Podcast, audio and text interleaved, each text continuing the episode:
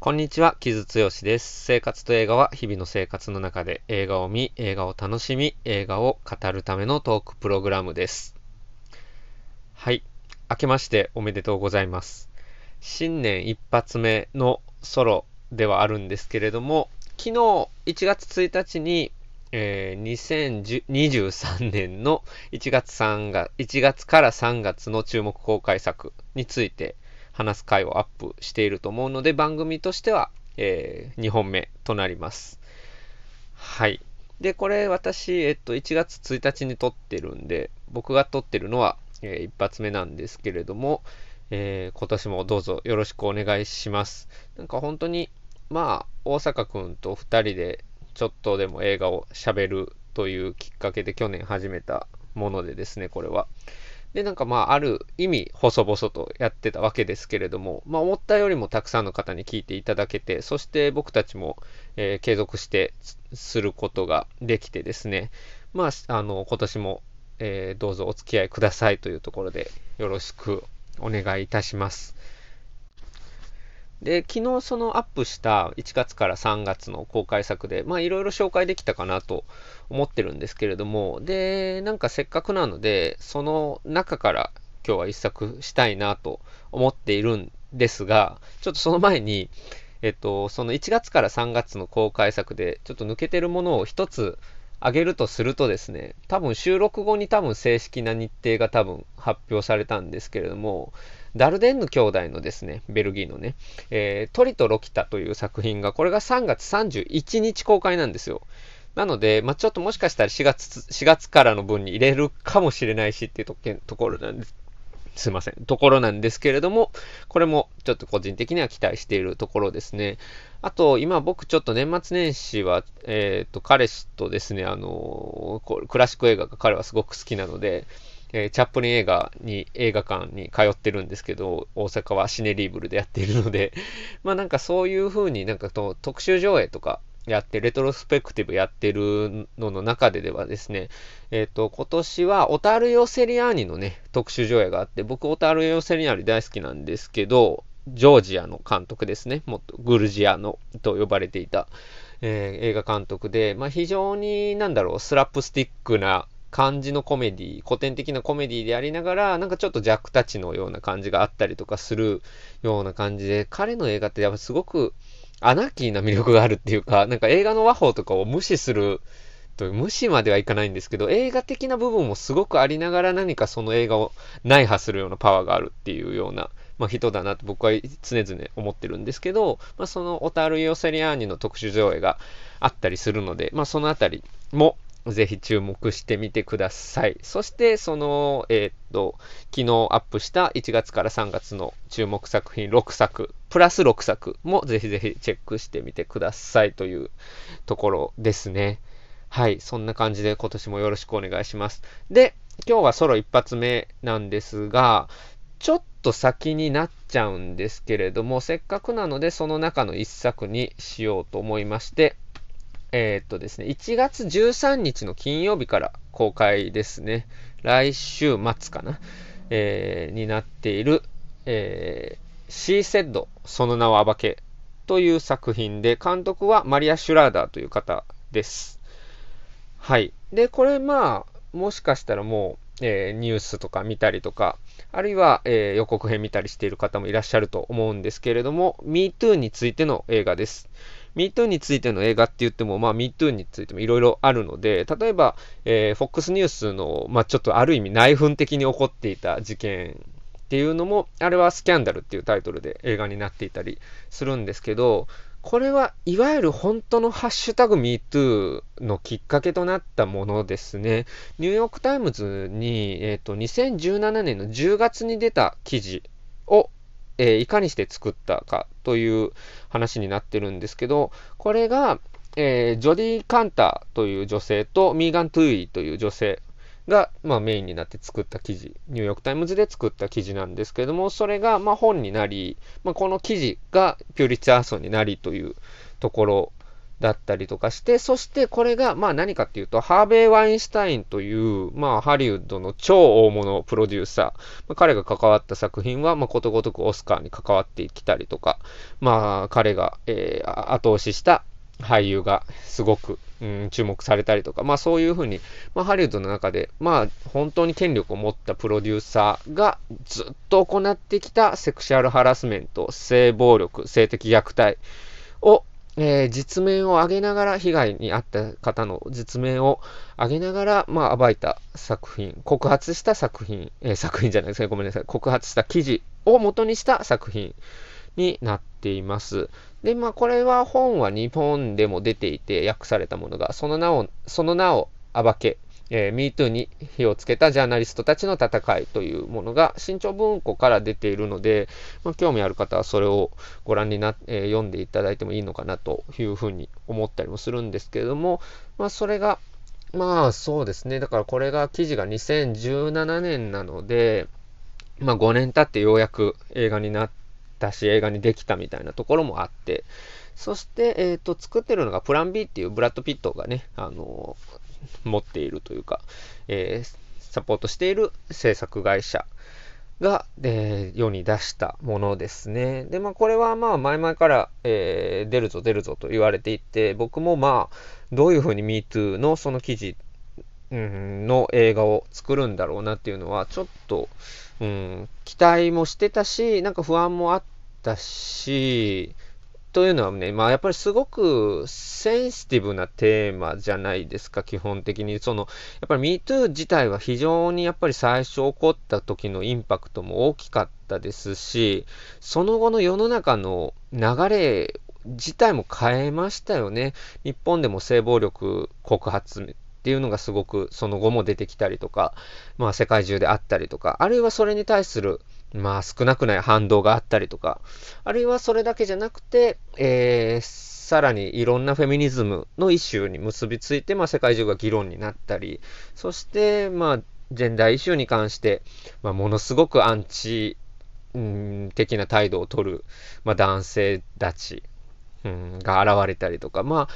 ね、何かとやっぱり、えー、争いの火種になりやすいテーマでありつつ、とはいえ、あの、しっかり告発しないと永遠に暴力であったりとか、えー犯罪が、えー、続けられてしまうっていう中で、まあ、MeToo っていうのを今どう語るかって結構難しいテーマだなっていうふうに思っていたんですけれども、ただ、これ、原作がそもそも、この、えー、ジョディ・カンターとミーガン・トゥーイによる原作ですね、まあ、ルポですけれども、非常にディテールにこだわった内容になってるんですよ。で、まあ、どういうふうに、えー、その記事を作っていったかっていうのの、その事実関係の積み重ねっていうのが、えー、非常に重視されている本になっていましてですね。で、その映画化、今回映画になっているのも、非常にそのタッチを、うん、映画に落とし込んだっていう感じがしますね。っていうのは、まあ、非常に淡々と、その事実、どういうふうにその記事を作っていったのかっていうのが、えー、積み重ねられているんですね。で、これ、えっ、ー、と、主演の二人が、うん、まあ、えっ、と、えー、キャリー・マリガンとゾイ・カザンなんですけど、キャリー・マリガンの方が助演女優の方に、あの、ゴールデングローブでノミネートされたのかな？とか、まあそういったことが、うん、あったりするんですけど、まあ二人とも主役みたいなところもありつつっていうところなんですけど、まあ彼女たちがどういうふうに、えー、記事を作っていったのかっていうのが、本当にたある、ある意味淡々と、えー、積み重ねていくんですね。で、監督、これマリア・シュラーダという女性で、ネットフリックスで見られるドイツのアンオーソドックスという作品の監督をしている人ですね。この人もともと俳優でもあるんですけど、えー、っと、アンソオーソドックスはそのユダヤ超正統派と言われる、もうめちゃくちゃ厳格な、えー、ユダヤ教のね、中で生きる女性がどういう風なものに直面しているのかというドラマ作品になってますけれども、まあ、その監督が今回、えー、この作品を撮っているというところです。で、あの、僕最初、特に序盤入った時、めちゃくちゃカット数が多くて、なんかパンパンパンパン、なんかじっくり画面見たいなって思うところがブツッと切れるような感じで、ブツッとっていうかパンパン切れるような感じで、どんどん、うん、時間が過ぎていくので、結構その編集に戸惑ったんですよ。その、トントントントンって感じが。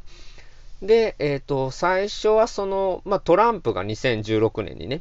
えー、大統領選で勝ちまして、そして、まあ、2017年に大統領になってっていうところ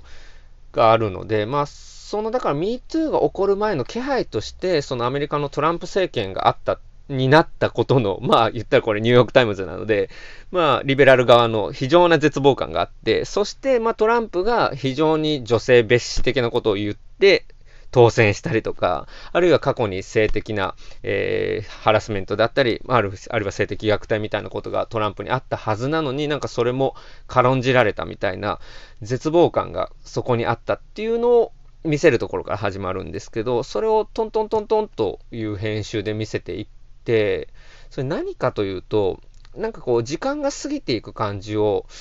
すごくフラットに見せたかったんだろうなっていう感じが僕は途中から分かってきたというか、そういうような編集なんだろうなというところでしたね。で、なんかその二人が、まあその絶望の感の中で、いや、前々から噂されてるハーベン・ワインシュタインのことを、じゃあ今度は記事にしないといけないんじゃないかというところに向かっていくっていうのが、まあ最初30分で非常にわかるようになっていて、あ、なるほど、それは、まあ、そういうふうな、まあ、事実を重ねていくっていうのを編集で見せたかったんだなっていうことをで合点するという感じの序盤作品になってますね。で、僕、これは、すごくやっぱりジャーナリズム映画としてそこはやっぱ徹底されてるところだと思ったんですよ。っていうのはやっぱり MeToo をね、テーマにした作品て、まあ今すごくアンチ的なのは人たち勢力もあるので、難しい中で、なんだろう、なんか、すごくこう、うん、カタルシスみたいなものにうん、てか安易なカタルシスに向かいがちだと思うんですよ。だからその、えー、性暴力を、えー、やっていた悪い奴がいて、ここで言うならハーベン・ワインシュタインなんですけど、まあ、や、やつを、そいつを、えー、とっちめて、ギャフンと言わせてスカッとするみたいな、まあ、なんだろう、なんかスカッとなんちゃらみたいな、僕スカッとなんちゃらみたいなものとかですごく表現として好きじゃないんですけど、うーん、なんかまあ、まあ言ってしまえばなんかその SNS の広告に流れてくる漫画とかでもそういうものを期待させるコピーがついてるものって多いじゃないですか。悪いやつが出てきて、なんかこう、そいつをとっちめるみたいな。みたいなものになる危険性も全くなくはないと思うんですよ。MeToo の背景にあるものが複雑とはいえ。うん。で、うん、その中で、だからどういうふうにするんだろうなと思ったら、えー、彼女たちがどういうふうに事実を集めていったか、証拠を集めていったか、物的証拠とかね、あるいはその証言を集めていくわけですけども、どの女性は名前を出せて、どの人は出せない、どの人は法律の壁があるとか、まあなんかそういうふうに口止めとかされていったりするので、まあ、そういうのを一つ一つ追っていく。そしてその編集もパンパンパンパン見せていくっていう。ああ、なるほど。これ、だから、まあ、なんだろう、こう、被害に遭いましたって言って、それを世間が信じてくれるかどうかとか、そして信じてくれても、えー、その加害者を何かこう罰する、正しい、えー、手続きを踏んで罰することができるのかみたいなこととかってわからないわけなので、結局それってね、なんかその、なんか、なんだろう、ゴシップレベルのものに終わってしまう可能性もあるので、そうはさせないために、ジャーナリズムが何をできるのかっていうのを、非常にこう、ある種の実践として見せていく。それを映画として見せていく。っていう、えー、意識が非常に感じられる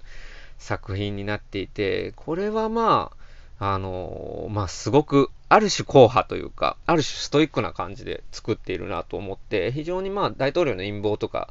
えー、例えばまあスピルバーグのペンタゴンペーパーズとかもそうですけど、まあ、ジャーナリズムのある種の倫理みたいなものが貫かれた結果、この映画作りなんだろうなという風にすごく感じました。そして僕はやっぱりこの映画がそこはすごく優れたところだと思いますね。なんか本当に安易なカタルシスとか、安易な、うん、なんだろう、正義感を振りからざさない。そうじゃなくて、正義っていうものが、社会正義っていうもののために、どういうふうに、えー、プラクティカルになれるか、みたいなところとかを、非常にね、やっぱり重視している映画作りであり、それはもともとの記事がそういうものだったからというところですね。あとはもう単純な僕のこの興味として、ニューヨークタイムズで1個の記事がどういう風に作られるかっていうのも非常にその過程もリアルにディテールとともに見れて、それもすごく面白かったですね。なんかほんと一応なんか相手分、相手側の言い分も聞かないといけないから、何時間その返答を待つかみたいなこととかもね、あったりするんですよ。そのじりじりした感じとかも非常に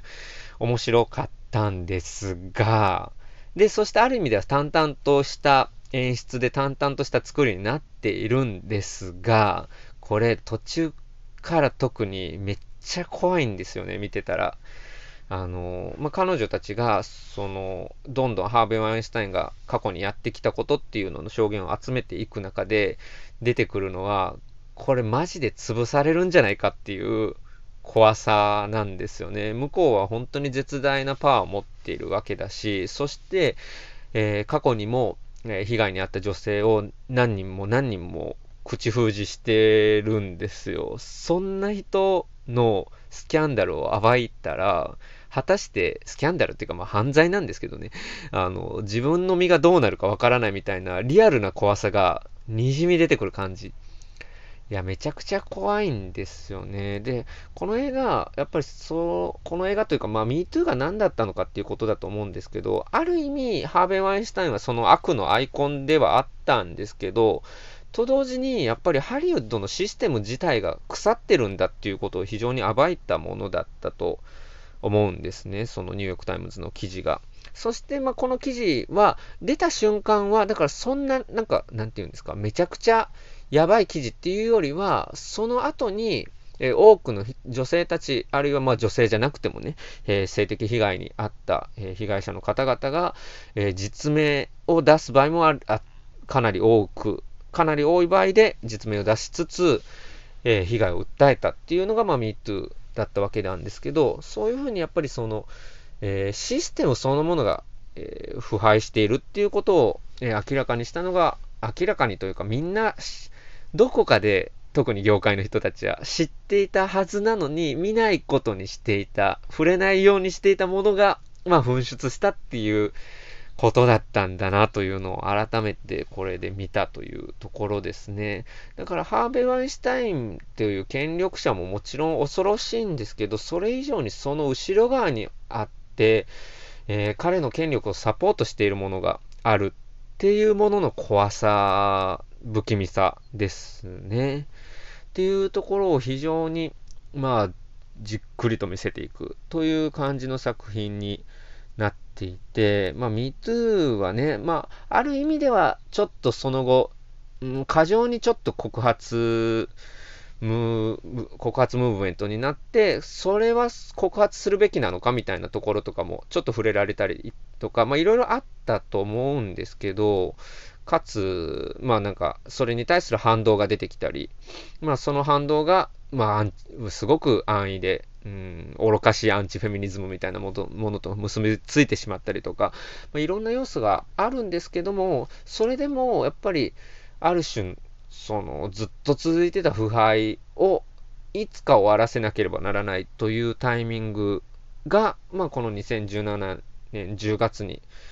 えー、噴出したみたいなところはあったんだなというのは改めて見ていて思いますね。なんか本当にこの記事以前にもみんななんとなく知っていたことだったみたいなんですよ。そしてまあ、例えばニュー、えー、じゃあ、ボージャック・ホースマンとかでもね、この2017年より数年前ぐらいにその MeToo を予見するエピソードがあったりするんですけど、なんかそういうのも、本当にまあ業界内ではみ、うん、問題視されてたからだと思うんですよね。特にまあ下の世代から、ミレニアル世代あたりから。なので、まあそういった感じでその機運が来ていて、その機運が、うん、ある種臨界点に達したのがこの MeToo だったというところで、そして今それから5年経ったからこそ見えてくるその重要性が非常にわかる。という作品になっていますね。そしてまあ、この映画に関して言うと、えー、そのニューヨークタイムズの最初の記事のきっかけになったアシュレイ・ジャッドであったり、グウィネス・パルトローが、まあ、声だったり、えー、本人だったりが出演していて、まあ、誰が出るのかっていうのもちょっとポイントになっているので、そのあたりも楽しみにというか、注目してみてください。で、えっ、と、まだこれ日本で1月13日から公開なので、まあ、僕はぜひ見てほしいというところなんですけど、ちょっとあんまりネガティブなこと言うのはあれなんですけど、アメリカではね、あんまりヒットしなかったんですよ。ちょっとバジェットも下回る感じになって、まあ、これから世界でどれぐらい、うん、ヒットするかみたいなとこだったりすると思うし、ああるいはあとアカデミー賞にも絡んでくると思うので、まあそういうちょっとしたリバイバルヒットもアメリカの中でもあるかなと思ったりもしてるんですけど、僕はやっぱりね、これがね、ちょっと、あの、アメリカであんまり売れてないこと自体がちょっと怖いなと思いましたね。なんかもう、その MeToo 的な話題が飽きたっていうのもあるし、ある意味この映画って非常にこう、真面目ね、真面目というかシリアスなジャーナリズム映画として作られているので、なんかそのスカッとしないあるその分かりやすいカタルシスでみんなあの悪いやつやっつけてやったってならない作品になるの、なってるので、それがきっと、うん、ちょっと売れにくい原因なんじゃないかなっていうふうに僕はちょっと思ったりしていてですね、それがまあ怖いなと思ったんですよね。なので、ちょっと日本でもはどれくらいその、このハーベ・ワインスタインの、えー、MeToo の記事っていうのが、えー、皆さん興味あるのかわからないですけれども、うん、ある意味だからジャーナリズムとは何なのかみたいな根本的なものもありますし、そしてまあ女性の権利とかは何なのかっていうのを、まあ、MeToo から5年経ったからこそ、うん、考えさせられる作品になっているので、えー、そのあたりぜひ、うん、念頭に置きつつ多くの方に見ていただきたいなという作品になってますね。あの、その女性の問題ってことで言うと、その乳がんの話だったりとか、産後うつの話だったり、まあ、性被害だけじゃなくて、女性が直面している問題っていうのが、えー、この作品の中に入っているし、それがなんか無理して入れましたっていう感じじゃなくて、本当にリアリティのもあるものとして入ってくるんですよ。そのあたりも、えー、非常に、まあ、うまいというか、うまい、うまさというよりも、それ、そういうものなんだっていう事実をしっかり入れてるっていうことですね。それもすごくだから、ジャーナリスティックなアプローチだと思うんですけど、まあ、そういったものがちゃんと入っている。これまでのその男性中心のジャーナリズムから見えてこなかった現実っていうものがここにはあるという感じが非常にしたので、えっ、ー、と、そのあたりをチェックしていただければなと思います思いますね。ちょっと、この、その名もあばけという副題が、うん、これはもともとのその原作の放題から取ってるとは思うんですけど、このだから、ハーベン・ワインシュタインの名を暴けって話ではないので、ちょっと難しいところだなと思ったんですよね。なので僕は副題なしで C セッドだけでもよかったんじゃないかなと思ったりもするんですけど、これ C セッドって何かっていうと、He セッド C セッドってこう、水かけ論みたいなことを言う言い回しがあるんですよ。そして、まあなんか、例えばレイプ被害みたいなことがあった時に被害者の意見じゃなくて、なんかまあどっちの言い分を信じていいかわかんないよねみたいな話になりがちっていうね、えー、非常、えー、良くない現実があるんですけど、そうじゃなくて C セッドって彼女の言い分を、まあ、しっかり聞くんだということの重要性。まあ、MeToo がある意味そういうことだったんですけど、まあ、そういう、えー、メッセージみたいなものがここに入っているうん、ので、まあ、そのあたりをタイトルから汲み取っていただければなというふうに思いますね。はい。で、まあ、本当に、まあ、レイプ事件とか、まあ、性暴力みたいなものの加害者が悪いのはもちろんなんですけど、その加害者を生み出さないシステム作りですよね。なんか本当にハリウッドとかって結局そういうことってあるでしょ？みたいな感じをね、なんか映画ファンというか映画を見る観客も、なんとなくのイメージでそういう風な、うん、諦めっていうかね、なんかまあそういうもんでしょみたいなことって、シニカルなことって言いがちなんですけど、いや、それを許しちゃダメでしょっていう、まっとうな社会正義っていうのが 大事なんだっていうのを、改めて MeToo は突きつけてきたところがあると思うので、なんかそういったものにも向き合うきっかけになる作品だなというふうに感じました。はい。というところで、まあ、年、年明けて1月、えー、C セッドその名を暴け、ぜひご覧になっていただきたい作品でした。はい。では、えっ、ー、と、私、傷のちょっと最近の仕事で紹介したものを、紹介したいものなんですけど、これまだ多分、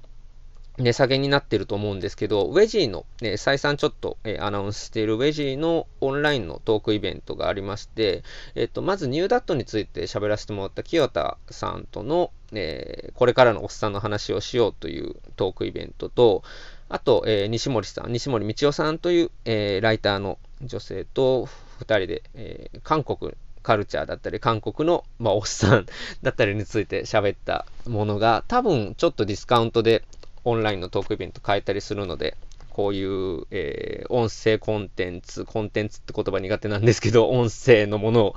えー、好きな方が、えー、好きな方は、手にオファーぐちゃぐちゃですね、さっきから。えっと、音声のものを、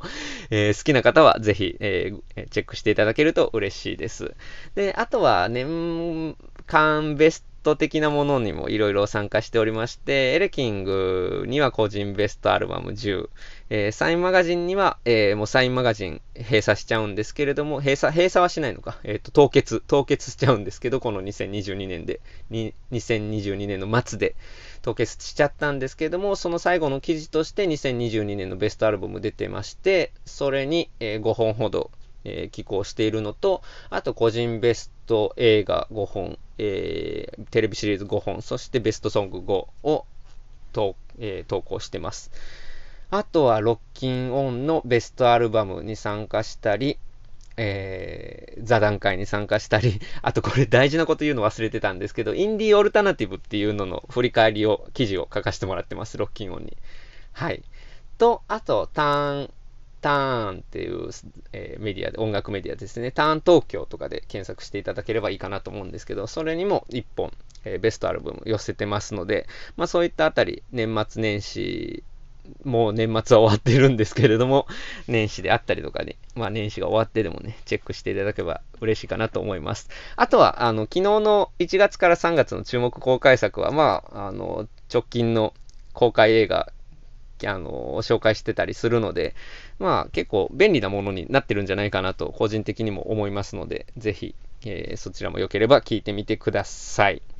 はい、そんなところでしょうか。今こう手元のメモで言ってないことあるかなと見たら、音楽ニコラス・ブリテルって書いてあって、それだけ言い忘れてたので言っときます。シーセットの音楽、えー、今売れっ子の、えー、ニコラス・ブリテルです。まあ、まあ、そんなことはね、あのー、皆、皆さんももちろんデータベースのことは、えチェックしていただければいいかなと思うんですけれども、まあそういったことデータだけじゃなくて、まあ、作品がどういうものだったかっていうのをこの番組でこれからも紹介していきたいなと思っていますので、どうぞ今年もよろしくお願いいたします。ちょっと新年一発目からソロ長くなっちゃいましたけれども、えー、それでは今年もどうぞよろしくお願いいたします。お送りしたのは木津剛でした。